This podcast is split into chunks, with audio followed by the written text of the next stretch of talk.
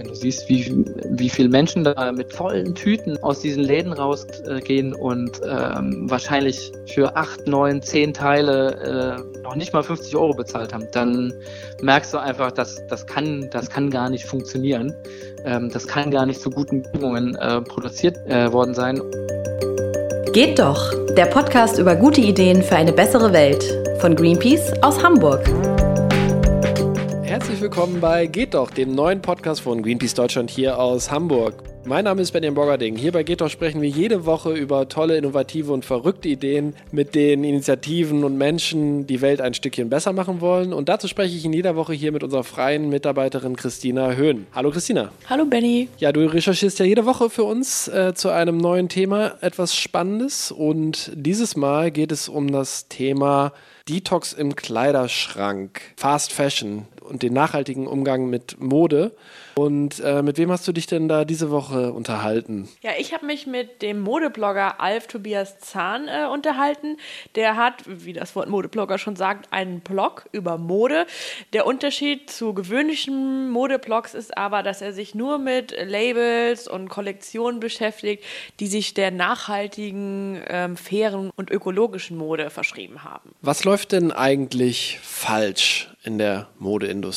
Also irgendwas äh, ist da ja aus dem Ruder gelaufen. Was ist denn grundsätzlich, was ist denn da passiert? Ja, die Frage kann ich mit einer Gegenfrage ein bisschen versuchen zu beantworten. Wenn du den Begriff Bangladesch hörst, an was denkst du? Ja, ich denke auf jeden Fall äh, an den äh, schweren Unfall vor ein paar Jahren, wo viele hundert Menschen, hunderte waren es, glaube ich, in einer Textilfabrik gestorben sind. Ähm, dann denke ich vielleicht noch an Überschwemmungen, Überflutungen. Ich denke eigentlich tatsächlich wenn ich Bangladesch höre, vor allem an Katastrophen.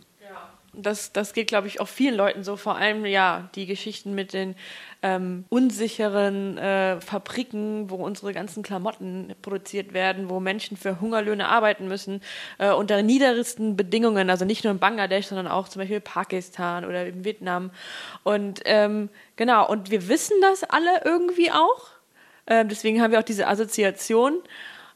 Aber die meisten kaufen dann doch ihre T-Shirts, wo dann Made in Bangladesch draufsteht. Und das ist einfach so ein Kreislauf, der, der immer gefährlicher wird und immer schneller. Man kauft Ware billig ein, man kauft viel, man trägt es sehr kurz oder manchmal auch nie, weil es, man hat ja, es kostet ja nur 5 Euro, dann kauft man so ein T-Shirt auch mal ohne es anzuprobieren, dann passt es nicht, dann wird es halt weggeworfen. Ja, Fast Fashion eben. Das ist ja so, so ein Buzzword, ne? Also schnelle Mode. Mode ist einfach zu einem Wegwerfartikel geworden. Das liegt auch daran im Wochenrhythmus kommen neue Kollektionen auf den Markt, alles viel schnelllebiger. Ein T-Shirt kann nach zwei Wochen schon wieder out sein. Und das ist halt irgendwie auch klar, dass dann irgendwann eine Überproduktion in den Läden ist, weil so viel Mode wie produziert wird, kann gar nicht gekauft werden. Und dann verwundert es auch nicht, wenn dann wieder solche Skandale ähm, rauskommen, wie der Fakt, dass H&M einfach Kleidung verbrennt so ein so absurder Kreislauf, wenn man sich überlegt, wie viele Ressourcen dafür aufgebracht wurden, wie viele Chemikalien dadurch in die Umwelt gelangen und wie viele Menschen einfach darunter leiden unter diesen niederen Arbeitsbedingungen. Das ist also sehr, sehr absurd, was diese Industrie, die Modeindustrie ähm, so abzieht. Also man merkt einfach, dass der, der Respekt vor den Mitarbeitern und von den Ressourcen, die ähm, dadurch aufgebracht werden müssen und einfach von dem Produkt selbst verloren gegangen ist. Ähm, ist es denn eigentlich für mich als Konsumenten überhaupt äh, die richtige Entscheidung, jetzt einfach sozusagen darauf zu verzichten, Mode made in Bangladesch zu kaufen? Weil man könnte ja auch sagen, davon hängt irgendwie eine Industrie ab in Bangladesch, davon hängen irgendwie viele Menschen, die in dieser Industrie arbeiten, ab. Und ähm, wäre es nicht für mich irgendwie einfach der bessere Weg, wenn ich mich dafür einsetzen würde, dass diese Menschen, die Arbeit, die arbeiten, die dort arbeiten in diesen Fabriken, dass die besser behandelt werden oder fairere Löhne bekommen? Ich glaube, sowas kann nicht automatisch dadurch geschehen, dass man weiter äh, die Sachen einkauft und den, den Textilgiganten mehr Einkommen sichert. Ich glaube nicht, dass das so eins zu eins dann irgendwie den Mitarbeitern zugutekommt, weil wenn man die Klamotten kauft, dann zeigt man ja auch, dass man da irgendwie mit d'accord ist, sage ich jetzt mal.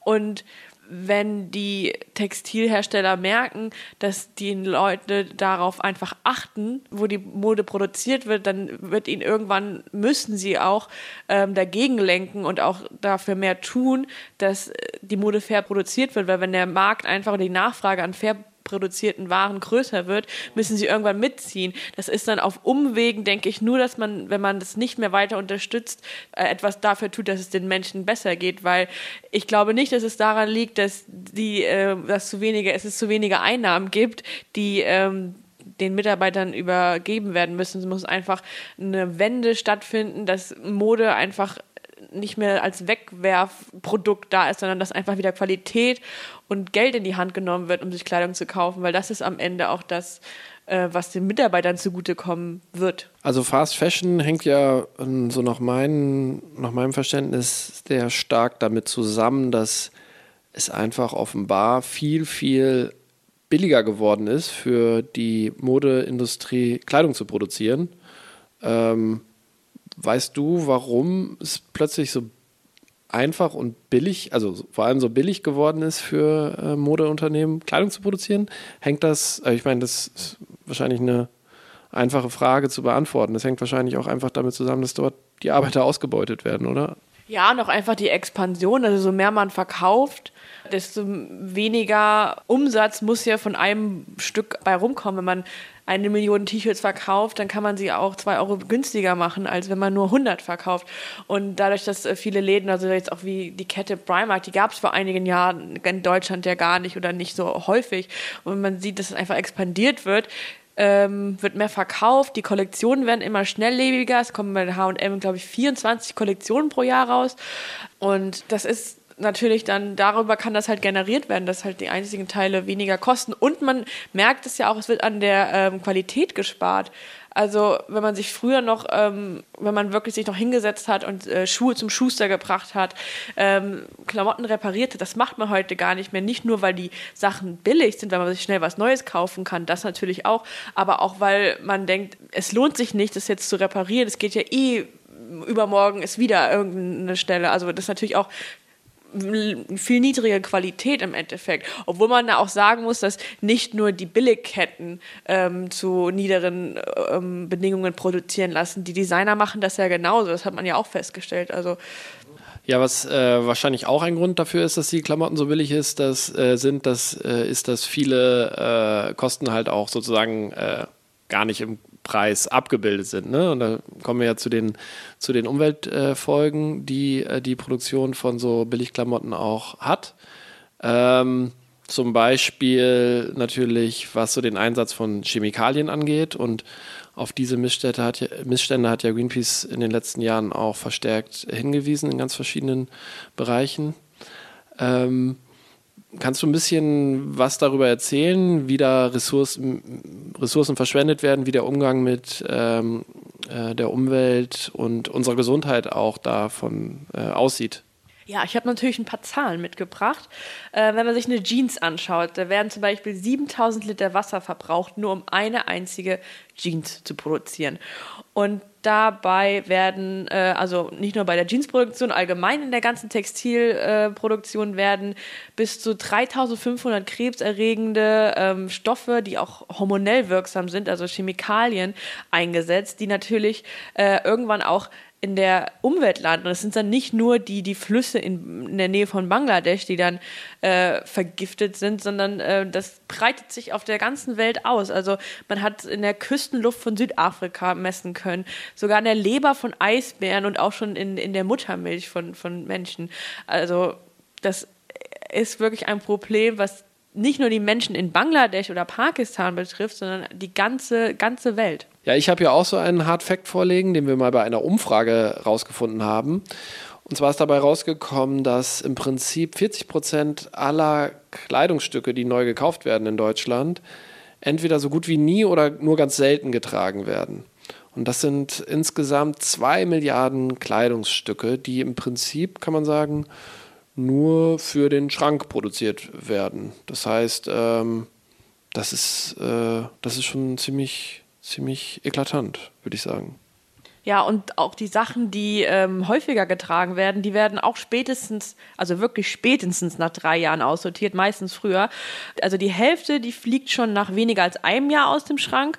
Und davon, von diesen Sachen, die den Schrank verlassen, sind 40 Prozent noch vollkommen intakt äh, und werden nur aussortiert, weil die nicht mehr dem Trend oder dem eigenen Geschmack. Von den Klamotten, die du jetzt gerade am Leibe trägst, wie viel davon ist älter als ein Jahr? Die Hose ist zweieinhalb Jahre sogar alt, aber das Oberteil ist vier Monate alt und die Schuhe, die Schuhe sind acht Monate. Aber die haben schon einiges mitgemacht. Da muss ich gucken.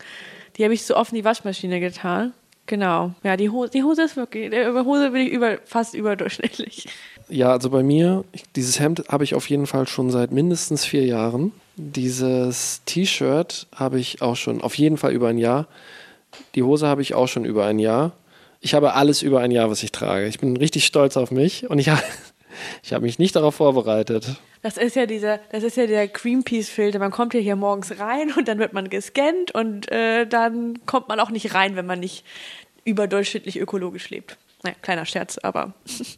Ja, aber so ist es, genau so ist es. Ähm, ja, der Gürtel ist auch, nee, ich bin nicht, ich bin, äh, ich muss mich jetzt gerade mal kurz nicht schuldig fühlen. Was für ein angenehmes Gefühl das ist. Ja, so ein, so ein Gegentrend zu äh, Fast Fashion äh, sind ja, äh, ist ja eigentlich so dieses ganze Vintage-Ding, ne? Und Flohmärkte und äh, Secondhand und so weiter. Ähm, aber macht die Modeindustrie selber auch irgendwas? Also, dieses, ähm, dass die irgendwie versuchen, da auch gegenzusteuern? Also zum Beispiel H&M hatte damit geworben, also auch noch bevor dieser Kleiderverbrennungsskandal rauskam, ähm, dass man äh, alte Kleidung in die Läden zurückbringen kann. Ähm, ich glaube, man kommt sogar, glaube ich, noch einen Rabattcode oder ein bisschen Geld, ich weiß, oder kann sie einfach so abgeben. Ähm, auf jeden Fall äh, werben sie damit, dass die Sachen dann, also aus den Fasern der Sachen wieder neue äh, Klamotten gemacht werden. Ähm, das ist aber am Ende ein Anteil von 0,5 Prozent aller Kleider, was da äh, wiederverwertet werden könnte. Und das ist im Endeffekt alles so reinstes Greenwashing, sage ich jetzt mal, so eine Verbrauchertäuschung, äh, weil es so, so was Nachhaltiges vorgaukelt. Ähm, aber am, Ende, am Endeffekt ist ja das Problem ganz woanders, in, nämlich in der Produktion, in den Ressourcen, die ähm, aufgebraucht werden und einfach in der Masse, die produziert wird. Da müssten sie eindämmen und, und nicht alte Klamotten, alte Kleidung wieder zurücknehmen. Und natürlich angesichts äh, dessen, dass man rausgefunden hat, dass, äh, dass Kleidungsstücke bei H&M verbrannt werden, kann man das natürlich noch weniger ernst nehmen. Ja, was genau wurde denn da eigentlich bei H&M aufgedeckt? Ja, dahinter haben äh, dänische Journalisten gesteckt, die haben herausgefunden, dass allein in Dänemark H&M im Jahr 2013 zwölf Tonnen Kleidung verbrannt hat. Und auf Anfrage hat H&M dann gesagt, dass es alles ähm, Ausschussware war, also Ware, die sie nicht mehr verkaufen oder spenden konnten, also Fehlproduktion. Und auf Anfrage, ob das, äh, dass dies nur ein Einzelfall in Dänemark war, hat H&M dann zugegeben, dass sie das äh, weltweit so vollziehen. Also das Verbrennen bei diesem Konzern keine Ausnahme Ausnahme ist. Wie sieht es denn bei anderen Firmen aus? Also HM ist doch wahrscheinlich jetzt nicht ein schwarzes Schaf und die anderen verhalten sich alle tipptopp, oder? Äh, ein ganz bekannter Fall, der auch groß in den Medien war, war der der britischen Modemarke Burberry. Die haben letztes Jahr Kleidung in Wert von 28 Millionen Pfund verbrannt. Das heißt, in den letzten fünf Jahren äh, sind Klamotten im Wert von 90 Millionen Pfund in Flammen aufgegangen. Das gab so viel Protest, dass das Unternehmen jetzt einlenkt und angekündigt hat, seine Praxis zu ändern und diese Art von Klamotten dann zu spenden ähm, oder zu recyceln. Das Gute daran ist, dass man sieht, dass am Ende doch der Konsument eine Macht hat, wenn der Image-Schaden so schwerwiegend äh, äh, leidet, dann ja, handeln die Modeketten irgendwann, weil dann der Umsatz natürlich gefährdet ist. Und das ist natürlich eine, eine positive Erkenntnis. Ja, bei Burberry war es ja auch so, dass es sich vor allem um äh, überschüssige Ware gehandelt ha äh, hat. Also die haben quasi einfach zu viel produziert produziert, die Verkäufe sind dann zurückgegangen und daraufhin saßen die halt auf diesem riesigen Kleiderberg und was haben sie gemacht? Sie haben die Klamotten dann einfach verbrannt. Glücklicherweise gibt es aber auch Modelabels, die es deutlich besser machen als HM. Mit diesen Labels setzt sich auch der Modeblogger Alf Tobias Zahn auseinander. Und mit dem hat sich Christina unterhalten und da hören wir jetzt mal rein. Das Wort Modeblogger assoziieren viele mit jungen Frauen, die täglich neue Outfits auf Instagram posten und Werbung für alles machen, was gerade so im Trend ist. Der Begriff Ökomode dagegen löst das Bild vom Strickpullover mit Ringelmustern aus. Beides widerlegt Alf Tobias Zahn. Er sammelt auf seinem Blog großartig.de all das, was sich in Sachen nachhaltiger Modeproduktion so tut. Sein Interesse zur Mode entstand bei ihm aber erst auf Umwegen. Ich war 2009 für das ASA-Programm in Nepal und habe da ein Praktikum machen dürfen und äh, war da für vier Monate in der NGO, die sich gar nicht um Klamotten gedreht hat. Aber als wir zurückkamen, für alle, die da ähm, mit unterwegs waren, gab es eine Aufgabe und die Aufgabe war, macht etwas zu einem globalen Thema ähm, bei euch in eurer Stadt. Und da habe ich mich mit ein paar Leuten, ich war damals neu in Berlin, zusammengetan und wir haben gesagt, das, was uns irgendwie alle verbindet, sind Klamotten. Und haben dann gesagt, okay, wir wollen irgendwas zum äh, verbrauchten Wasser bei der T-Shirt-Produktion machen. Und daraus hat sich dann eigentlich für mich äh, ergeben, dass ich mich für Mode interessiere. Schlicht und einfach dem Fakt, dass es zu dem Zeitpunkt noch gar nicht so viele Blogs gab, die das aufgegriffen haben. Ich dann irgendwann entschieden, ich muss da selbst darüber schreiben. Auf dem Blog stellt Alf nachhaltige Modelabels und deren neueste Kollektionen für Frauen, Männer und Kinder vor. Daneben gibt es Hinweise zu öffentlichen Kleidertauschpartys, Fashion-Shows für Ökomode und Crowdfunding. Seit dem Start 2015 hat sich einiges in der Branche der Fair Fashion und Ökomode verändert. Ich glaube, was am auffälligsten ist, ähm, wenn man 2013 bis 2018 als so Referenzzeitraum nimmt, ist tatsächlich einfach eine eine Steigerung der Bandbreite von ökofairer Mode.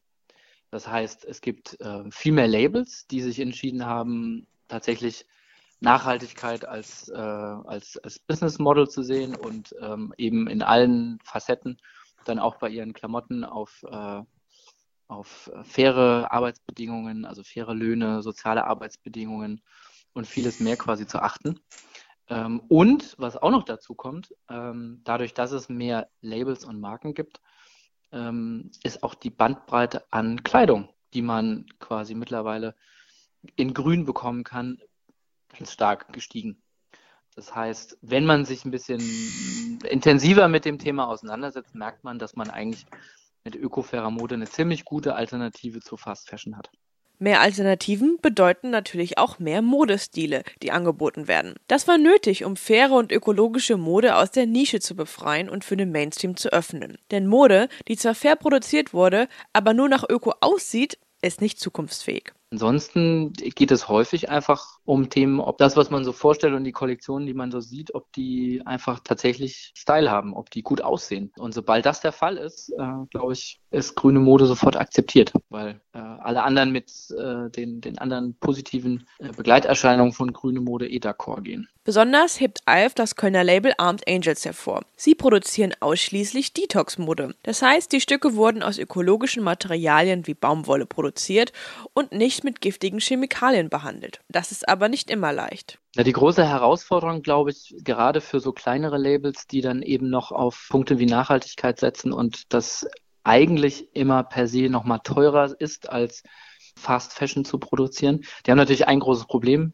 Wie kriegt man diese Geldgeber? Und man das aber teilweise eben noch nicht am Markt erprobt hat.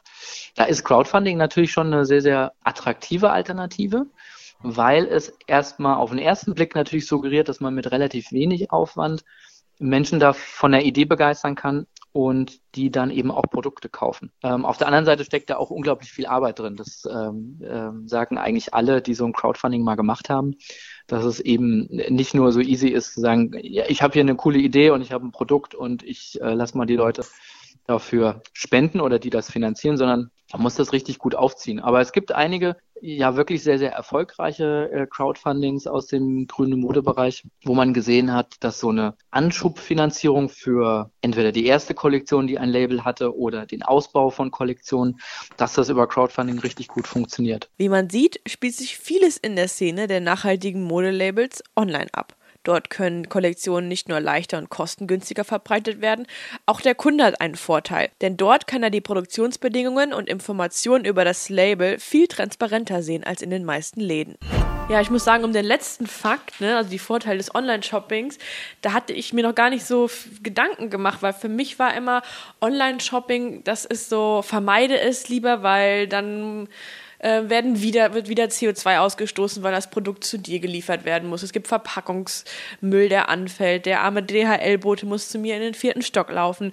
Und ähm, darüber, dass, äh, und darüber, dass, wenn ich online shoppe, aber auch was äh, in dem Sinne Gutes tun kann, weil ich dadurch mehr erfahre über das Produkt und einfach auch die, die richtigen Labels damit unterstützen kann, da hatte ich noch gar nicht so drüber nachgedacht. Das fand ich ganz, ganz interessant, diese Erkenntnis. Und was äh, für Tipps hast du sonst noch mitgenommen, um, um da nicht selber mitzumachen bei diesem Wegwerf? Wahnsinn. Also ich habe gelernt, dass man sich über den eigenen Kleiderschrank bewusst werden sollte. Also man sollte sich einfach überlegen, welche Teile, welche Sachen trage ich wirklich und warum trage ich die, dass man im Endeffekt, wenn man dann doch wieder was Neues einkauft, dann auch wirklich nur die Sachen kauft, von denen man denkt, dass man die auch öfters trägt. Und ich denke, dass man also einmal ein einmaliges Ausmisten da helfen kann, dass man am Ende einfach auch einen größeren Überblick hat, was man eigentlich braucht und gerne mag. Und dass man die Sachen auch nicht einfach direkt wegwirft. Also das habe ich vorher auch nicht gemacht, ähm, dass man einfach überlegt, was kann ich damit noch machen? Ne? Kann ich die noch mal ein bisschen irgendwie umnähen, dass es wieder meinem Geschmack entspricht oder einfach auch wieder so Apps, die ich länger nicht mehr benutzt habe, wie zum Beispiel Kleiderkreise oder Mädchenflohmarkt, ne? dass man die einfach wieder reaktiviert oder auch einfach ganz stupide seine Kleidung Freunden mal mitbringt und fragt, hier, magst du das? Also ich war jetzt bei einer Freundin, die hat Sachen in so eine Tauchbörse gegeben und da habe ich mir vorher noch ein, zwei Pullover draus geschnappt, weil die mir gut gefallen haben. Dann dachte ich mir, das könnte man ja umgekehrt auch machen. Ähm, einfach sowas, dass man diesen Wegwerfkreislauf durchbricht und einfach die Sachen nochmal wiederverwertet, anderen wiedergibt und ja, einfach so Sachen wertschätzt und mit weniger einfach auch zufrieden ist. Ja, also ich persönlich kann sagen, meine Lieblingskleidungsstücke, die ich besitze, sind auch eine Jacke, die ich von meinem Vater bekommen habe, die bestimmt schon 40 Jahre alt ist. Ein T-Shirt, das ein Freund mir geschenkt hat. Und ähm, es gab gerade noch. Und eine Jeansjacke, die mir auch ein derselbe Freund geschenkt hat. Ja, also was ich noch fragen wollte, was ich ganz interessant finde, ist ja, dass viele Leute auch sagen, ja, wenn man jetzt Secondhand einkauft und ähm, irgendwie so Vintage, äh, in Vintage-Läden geht, dann kann man jetzt nicht äh, sagen, man hat jetzt irgendwie eine weiße Weste und verhält sich total vorbildlich. Als jemand, der jetzt viele Klamotten zu Hause hat, immer wieder meine Sachen irgendwie zur Altkleiderspende bringe und da immer wieder in die Container reinschmeiße. Und diese landen dann natürlich in den Regalen von den Secondhand-Läden. Und da im Prinzip dann auch so ein Anreiz für mich entsteht, neue Klamotten zu kaufen. Ne? Wie siehst du dieses Problem? Also ich glaube nicht, dass wenn es keine Kleidercontainer gäbe, Leute weniger Klamotten wegwerfen würden. Das glaube ich einfach nicht. Also wenn man einfach keine Lust mehr darauf hat, dann entsorgt man es so oder so, weil Mode einfach so was sehr Oberflächliches ist. Wenn, also ich glaube nicht, dass man ähm, dadurch weniger einkaufen würde. Ich glaube, das würde man so oder so. Man würde das dann einfach anders entsorgen. Aber ähm, anderer Punkt ist ja, dass Kleidercontainer nicht gleich Kleidercontainer ist. Also man sollte da wirklich drauf achten, von welcher Institution der Kleidercontainer kommt. Kleidercontainer, wo keine sage ich jetzt mal, Marke oder Firma dahinter steht, würde ich auch eher meiden. Dann Kleidercontainer, wo die Sachen nach Afrika geschickt werden, was auch nicht äh, so toll ist, weil dort überschwemmen diese ganzen Klamotten aus Europa oder sonst wo den ähm, lokalen Kleidermarkt, ne? Also Schneider haben es dann echt schwieriger. Und es sind auch so Klamotten, also das hat ein, mein, mein ehemaliger Deutschlehrer aus dem Gymnasium, der, der hat sich immer sehr in, ich glaube, es war Namibia, engagiert und hat uns immer schon früher gesagt, äh, dass wir da nicht äh, die Kleider spenden sollen, weil, wie gesagt, die, die lokalen Schneider dadurch äh, weniger Einnahmen haben und dass auch die Stoffe dort einfach viel besser auch geeignet sind, weil die Klamotten, die wir dort hinschicken, einfach, die sind für europäische Temperaturen produziert und das passt alles nicht so wirklich. Und das ist dieser Punkt. Und dann, ja, gibt es natürlich dann die Container, die dann einfach alles wieder zu Geld machen. Und dass es in den Second-Hand-Laden wieder landet. Das ähm, muss man halt immer drauf achten, was man muss halt sich überlegen, was man will, was mit den Klamotten äh, geschieht und dadurch auch sich anschauen, was für ein Container das im Endeffekt ist. Also da ein bisschen aufmerksamer sein. Ja, wir hören jetzt mal rein in das äh, Gespräch, das du mit dem Modeblogger Alf Tobias Zahn geführt hast. Alf ist nicht nur digital unterwegs. Neben seinem Blog hat er zusammen mit Greenpeace grüne Modeexpertin Kirsten Brodde das Buch Einfach anziehend geschrieben. Es ist ein Guide für einen öko-fairen Kleiderschrank. Und so kam es dazu. Ich weiß sowohl von Kirsten als auch von mir, dass auf unseren Listen, was wir noch äh, in diesem Leben machen wollten, äh, nicht drauf stand, äh, bei Kirsten noch ein Buch zu schreiben und bei mir stand es auch nicht drauf. Trotzdem gab es die Gelegenheit, weil der Ökom Verlag, in dem das Buch jetzt ähm, herausgegeben wird, Kirsten angefragt hatte und sie kam äh, glücklicherweise auf die tolle Idee, das nicht alleine schreiben zu wollen, sondern äh, sich äh, eine Co-Autorin oder einen Co-Autor zu suchen. Und sie meinte, es ist eine gute Kombi, Sie als Frau, die schon sehr lange in dem Bereich arbeitet, äh, kombiniert mit einem etwas jüngeren Mann, der äh, in dem Bereich auch schon ein paar Erfahrungen gesammelt hat. Und dann haben wir nicht lange gebraucht, um uns zu einigen, dass wir äh, zusammen das Buch schreiben. Das Buch erklärt, wie die Modeszene als eine der größten Industrien der Welt momentan agiert und versucht dem Leser zu zeigen, wie viele Möglichkeiten es abseits von regelmäßigem Shoppen bei H&M, Mango und Co. gibt. Außerdem werden Zertifikate und Inhaltsstoffe aufgelistet.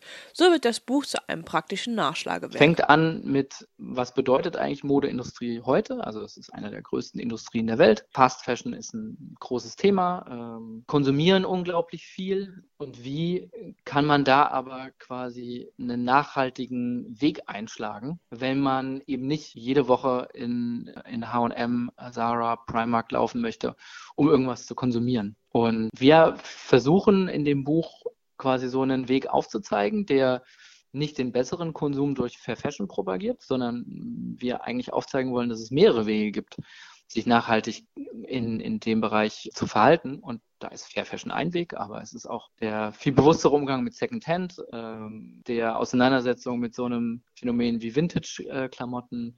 Es geht um äh, sich Sachen leihen statt zu kaufen oder zu tauschen, Dinge, die man nicht mehr mag, auch äh, entweder zu verkaufen oder vielleicht auch zu reparieren.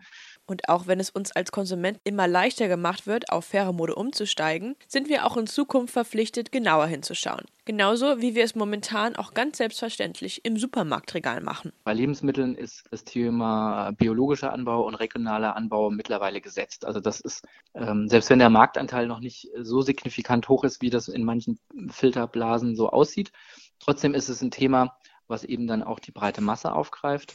Bei Kosmetik ist es ähnlich, auch da wird darauf geachtet, äh, sind da jetzt wirklich noch Plastikpartikel drin und wurde das an Tieren getestet? Also es gibt in den beiden Bereichen schon so eine Entwicklung, die ich mir bei Kleidung sehr, sehr gut vorstellen könnte. Natürlich soll und muss es auch seitens der konventionellen Textilproduzenten Veränderungen geben. Ich glaube, grundsätzlich sollte man eigentlich festhalten, dass es eigentlich Mode nur geben sollte, wenn die fair produziert wird und gute Materialien verwendet werden und äh, keine Kinderarbeit zum Beispiel verwendet wird, um die herzustellen. Das ist leider halt kein Common Sense in der Modeindustrie. Leider. Sollte aber eigentlich sein und wir Konsumenten sollten da eigentlich hm, viel mehr darauf achten. Das bleibt zu hoffen. Das Buch Einfach anziehen von Kerstin Brodde und Alf Tobias Zahn gibt es seit dem 1. Oktober 2018 im Fachhandel zu kaufen oder lässt sich als E-Book herunterladen. Ja, was sind denn sonst noch so Tipps, die du hast für den, für den Verbraucher? Für den Verbraucher, das klingt auch immer, ist auch so ein komisches Wort, finde ich, der Verbraucher, der Konsument. Konsument, Konsum, da klingt ja schon so was Negatives, immer mehr, äh, immer, immer, immer was Neues. Und da sollte man so ein bisschen Abstand nehmen, einfach weniger Kleidung kaufen.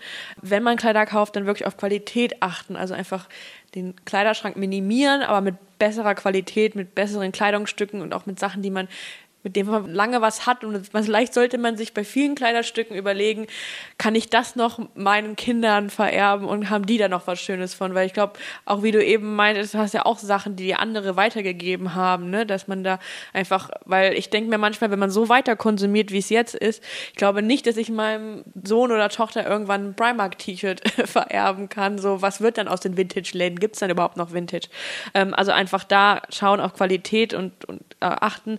Nur Sachen kaufen, wo man, von denen man denkt, dass man sie auch trägt und einfach Kleidung wertschätzen, pflegen, auch mal wieder reparieren, auch mal, also einfach auch Sachen kaufen, die es sich auch lohnt zu reparieren, ähm, dass man einfach wieder eine Beziehung dazu hat, sage ich jetzt mal so. Also ich kann aus eigener Erfahrung auch sagen, ähm, es ist wirklich ein erhebendes Gefühl, wenn man ähm, äh, ein Hemd wieder so weit genäht hat, dass man es wieder anziehen kann. Gerade wenn man nicht nähen kann. Ich kann das nicht sehen, aber habe ich auch ähm, aus einer alten Tasche meinen Rucksack repariert, weil da war der Knopf ab und dann habe ich dann das wieder genäht. Also auch sehr vorbildlich bin ich hier. Also ich kann das ja sehen und ich muss sagen, es ist wirklich beeindruckend, was du da geleistet hast.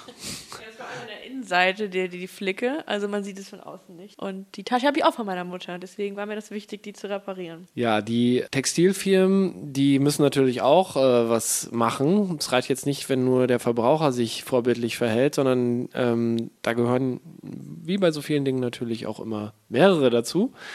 Ja, also was wir bei Greenpeace von den Firmen verlangen, die natürlich auch etwas äh, ändern müssen, ist, dass sie in Zukunft sauber produzieren, das heißt ohne den Einsatz von Chemikalien und verflixt nochmal sollten sie auch Produkte produzieren, die einfach ein bisschen länger halten und nicht sofort kaputt gehen.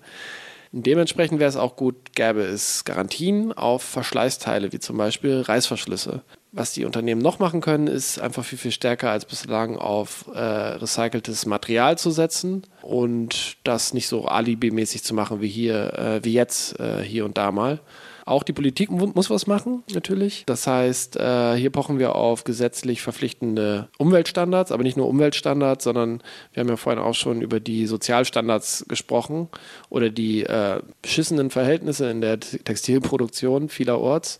Und äh, entsprechend müssen sich die Sozialstandards natürlich auch ähm, deutlich verbessern. Und die Politik muss da einfach einen gesetzlichen Rahmen schaffen, dass, dass sie das tut.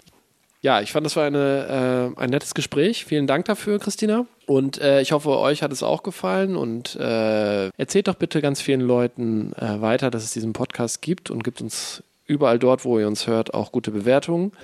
Und ich verabschiede mich und sage Tschüss, bis zum nächsten Mal.